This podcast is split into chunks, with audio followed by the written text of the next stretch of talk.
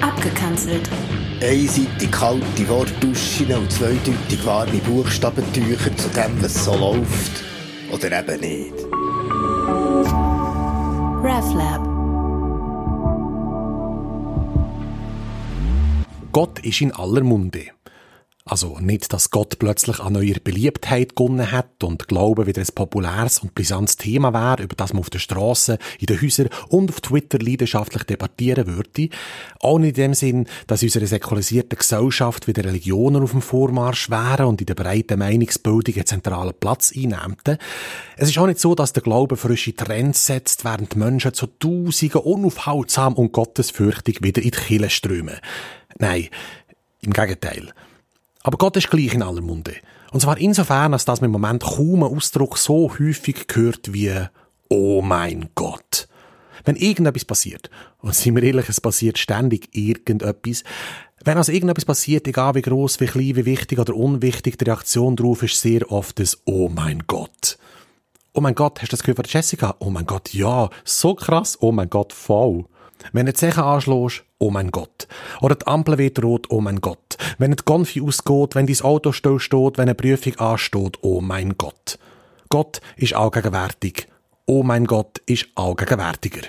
Ist recht in den sozialen Medien. Kaum ein Instagram-Post ohne ein Oh my God oder kurz OMG. Egal ob postet die Zimtpflanze oder ein pseudophilosophischer Motivationsspruch, ob Gruppenselfie oder Foodporn, ein Oh my God muss unten hin. Das Banalste von den banalen Ereignissen wird so kurzerhand zur Gottesangelegenheit erhoben. Gut, es ist jetzt nicht so, dass mir das arg würde. Es irritiert mich. Und ich find's lustig, wie sowohl Gläubige als auch Atheisten das Oh mein Gott oben predigen, völlig losgelöst vom Inhalt. Okay, das ist früher nicht anders gesehen mit Ausdrücken wie Gottfried Stutz. Da frage ich mich, wer ist eigentlich der Gottfried? Und wieso geht auch der Stutz darauf? Oder ist mit Stutz ein Franken gemeint? Ist der Gottfried knappe Kasse? Ist der Gottfried vielleicht der Typ, der mich vorher am Bahnhof gefragt hat, ob ich Stutz habe? Und wie ist es mit Gottvertelli? Und ist das Gegenteil von Gopfertelli echt Mikrovertelli? Aber ich schweife ab.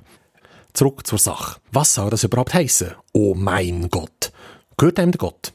Hat jeder seinen eigenen Gott? Oh mein Gott, nein, oh mein Gott, nein, mein Gott, etc., etc. Und wenn wir schon dabei sind, warum sagt man eigentlich nicht Oh meine Göttin? Das ist doch sexistisch. Wie muss das echt für Gott selber sein? Der ist Gott nach jahrelang rückläufiger Anzahl an Gebet und besorgniserregenden Zustimmungswert mittlerweile wahrscheinlich in der Kurzarbeit oder am Jobben und dann plötzlich geht er mit dem ständigen Oh mein Gott viral. Das muss sich für ihn ja ein bisschen anfühlen wie ein Comeback. Das ist auch so ein bisschen wie bei diesen Bands aus der Vergangenheit, die unverhofft wieder auf Tour gehen, aber dann gleich nur die alten Hits spielen. Ja, der Paul McCartney der hat gute neue Songs, aber live willst du Beatles-Sachen hören. Gott würde das wahrscheinlich auch so machen. Wenn Gott nächstens auf Tour würde gehen, dann würde er wahrscheinlich all seine Classics auspacken. Zum Beispiel würde er sicher live die 10 Gebote bringen. Niemand will plötzlich neues Material hören, zum Beispiel ein 11. Gebot, du sollst Bier und Wein nicht mischen. Eventuell würde höchstens noch etwas coveren, zum Beispiel Like a Prayer oder Knocking on Heaven's Door. Aber sonst eben Hits, Hits, Hits. Aus Vorgruppen würde er jemanden mitnehmen, der bei den Leuten gut ankommt, zum Beispiel der Jesus. Der Himmel ist ja bekanntlich ein Familienbetrieb. Und der Jesus würde dann seine Greatest Hits auspacken. Also zum Beispiel Wasser zu Wein und so. Und irgendwann wird Gott dann aber merken, vor allem wegen der mäßigen Ticketverkäufe, dass sie Fame gar nicht ihm gilt, sondern dass man, oh mein Gott, halt einfach so vor sich hin sagt, ohne tiefere Bedeutung. Und Gott wird dann wahrscheinlich nicht amused. Er wird seine Tour absagen oder seine Shows in kleinere Locations verlegen. Gut, so eine Clubtour, das hätte zwar auch wieder Charme. Dann könnte man Gott in kleinem Rahmen aus nächster Nähe am Bühnenrand erleben. Gott würde vielleicht sogar nach der Show noch kurz beim Merchandising-Stand vorbeikommen. Wir könnten ihm ein T-Shirt abkaufen mit einem originellen Spruch drauf, wie zum Beispiel I went to church and all I got was ein schlechtes Gewissen. Oder wir können seine Platten erwerben. Also die Steinplatte mit den zehn Geboten drauf. also er würde sie auch signieren. Und wir weiss nicht, ob man Gott soll fragen, ob er echt noch bereit wäre für ein Selfie. Wir wären einerseits ein bisschen verunsichert, weil man natürlich ein bisschen schüch und ehrfürchtig ist und andererseits, weil man sich ja kein Gottesbild machen soll. Aber mir fragt ihn dann gleich nach einem Selfie. Wenn haben wir sonst mal die Möglichkeit, sich mit Gott höchstpersönlich fotografieren zu lassen? Und dann würde man zufrieden heim.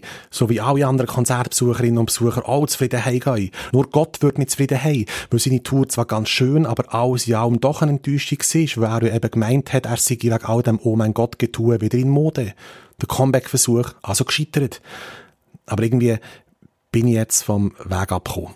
Was ich sagen wir brauchen den Ausdruck «Oh mein Gott» nicht nur falsch, sondern auch viel zu häufig. Prädikat inflationäre Floskel-Gospel. Es ist nichts anderes als ein Füllwort.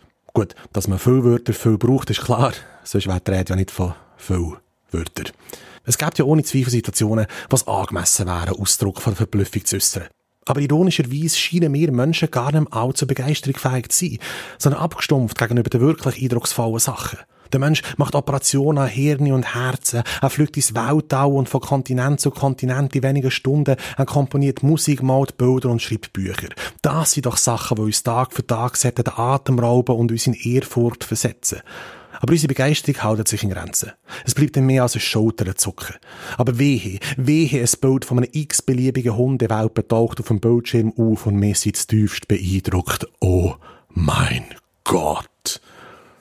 Ich finde, wenn wir schon etwas sagen, was eh nichts mehr bedeutet, dann warum nicht etwas, was immerhin lustig tönt? So etwas wie zum Beispiel Hui. Hui, hast du das gehört von Jessica? Hui, ja, so krass. Hui, voll. Das wäre doch super. Oh mein Gott, wäre das super. RefLab